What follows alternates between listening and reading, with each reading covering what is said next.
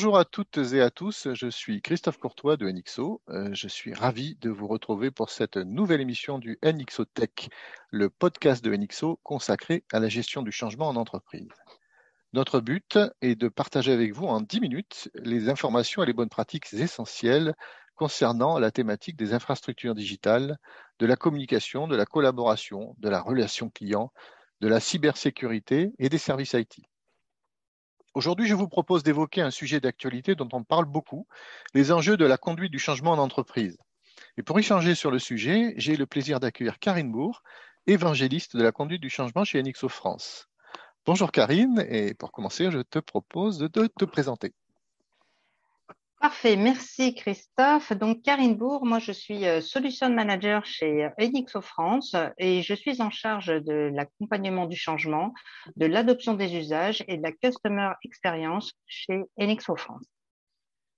Très bien, merci. Alors pour démarrer, pour commencer par le début, quelle définition peux-tu me donner de la conduite du changement? Bien, alors je dirais tout d'abord que la conduite du, du changement, bah, ce n'est pas une simple une opération de, de communication euh, auprès des collaborateurs pour faire accepter un changement dans l'entreprise.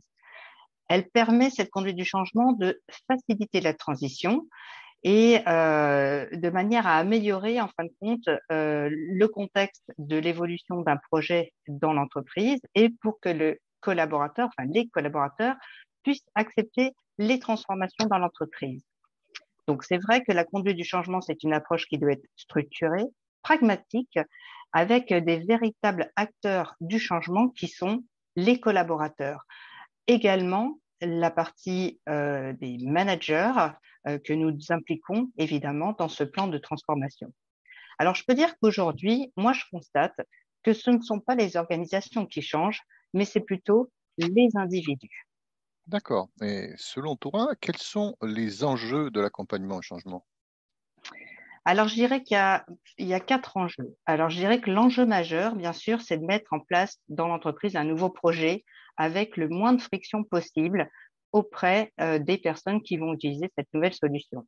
Donc, c'est avant tout une dimension humaine qui va permettre aux entreprises de résoudre à la fois des problématiques organisationnelles et de pouvoir s'adapter donc à des solutions technologique. L'accompagnement va permettre de tirer tous les bénéfices et d'apporter évidemment de nouvelles opportunités, de nouvelles manières de travailler en entreprise. Mais il y a également trois enjeux importants qui sont bien sûr économiques pour pouvoir réduire les coûts qui vont être liés à cette transformation. Le, deuxième, le troisième enjeu qui serait psychologique, c'est-à-dire pour limiter les risques d'incompréhension et de démotivation ben voilà, des, employés.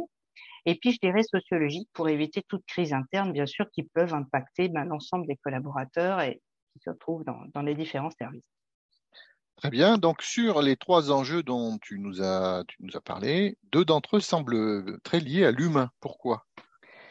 Alors, parce que l'humain, je vais, je vais dire en, en, en introduction, que, euh, bah, comme je disais euh, tout au début de, notre interview, que euh, ce ne sont pas les organisations qui changent, donc les individus. Alors pourquoi? Alors c'est vrai que le mode de travail, la crise du Covid a engendré énormément de modifications dans le rythme du travail. Donc c'est vrai que leurs rôles ont changé de nos collaborateurs, leur flux de travail également, bah, tous les processus dans lesquels ils sont impliqués, leur comportement, leur mentalité et même leur, identité au sein de l'organisation ont été impactées justement par euh, cette crise sanitaire.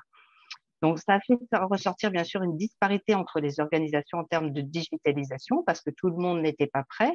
Et puis, eh ben, le choc du confinement et puis la mise au télétravail, eh ben, euh, voilà, a été vécu de façon un petit peu différente d'une entreprise à l'autre. Certes, on a fait un bond de cinq ans en avant avec les nouvelles technologies qu'on a mis en place, euh, pour pouvoir bah, continuer euh, notre travail. Pourquoi cette différence euh, dans l'acceptation du télétravail entre les entreprises? Alors, je dirais qu'il y a deux points. Le premier, ça va être évidemment le déploiement des outils à distance. C'est vrai que du jour au lendemain, on nous a demandé de, faire du télétravail et puis de s'adapter avec les nouveaux outils qu'on allait mettre en place. Donc, c'est vrai qu'il y a eu déjà cette première étape Et la deuxième étape, c'est également l'adoption. C'est comment mes utilisateurs, ils se sont retrouvés chez eux devant leur ordinateur à utiliser des technologies dont ils n'avaient pas l'habitude euh, d'utiliser. Euh, donc c'est vrai que l'adoption a été un petit peu mise de côté et euh, ben, tout le monde s'est retrouvé un petit peu autonome face à cette nouvelle technologie qu'on leur a mis à disposition pour pouvoir continuer leur activité. Et donc voilà, donc c'est essentiellement cette partie de, volet humain qui, est, qui est important. Alors maintenant, plus concrètement, comment Enixo accompagne ses clients? Alors, tout d'abord, euh, nous avons une force chez Nixo, c'est que nous avons des consultants qui sont complètement dédiés à l'accompagnement au changement. Alors, c'est vrai que euh, on accompagne nos clients déjà dans la phase d'avant-vente pour bien déterminer les besoins de nos clients et puis bien se poser euh, avec le client et trouver la meilleure des trajectoires pour pouvoir faire évoluer les usages dans l'entreprise. Et puis, ça permet également d'avoir un interlocuteur unique. Donc, on travaille toujours en binôme avec un chef de projet parce que euh, voilà, le chef de projet va mettre en place la solution et puis ben, le, consultant en accompagnement au changement, lui, va permettre, ça va lui permettre en fin de compte d'être beaucoup plus réactif dans le déroulé de toutes ces étapes d'accompagnement tout au long du projet. Donc, en amont, c'est-à-dire avant le déploiement, pendant le déploiement et après le déploiement. Bien sûr, si on prend du retard, eh ben, ce serait pénalisant pour la rentabilité de, l'entreprise. Alors, dans ce contexte, quelles sont les étapes que NXO met en œuvre pour accompagner les entreprises? Alors, je parlais des trois phases avant, pendant, après, mais nous avons, nous, quatre étapes majeures. La première, c'est de pouvoir garantir l'adoption. Donc, pour pouvoir garantir l'adoption, bah, c'est de pouvoir euh, construire des spécifications fonctionnelles pour répondre aux besoins et aux exigences, bien sûr, de chaque organisation.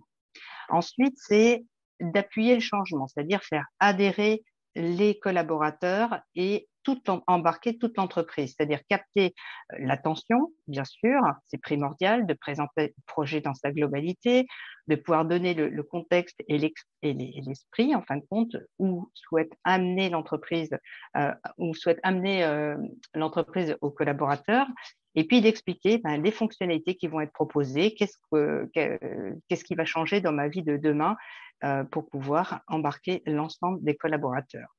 Et puis ben, l'adoption, qui euh, bien sûr permet de favoriser euh, l'autonomie, hein, surtout les solutions que nous allons mettre en place dans, l'entreprise. Et puis l'optimisation qui va nous permettre en fin de compte de piloter l'adoption du cycle de vie de la solution avec l'évolution des usages tout au long euh, du parcours euh, des, collaborateurs. Voilà.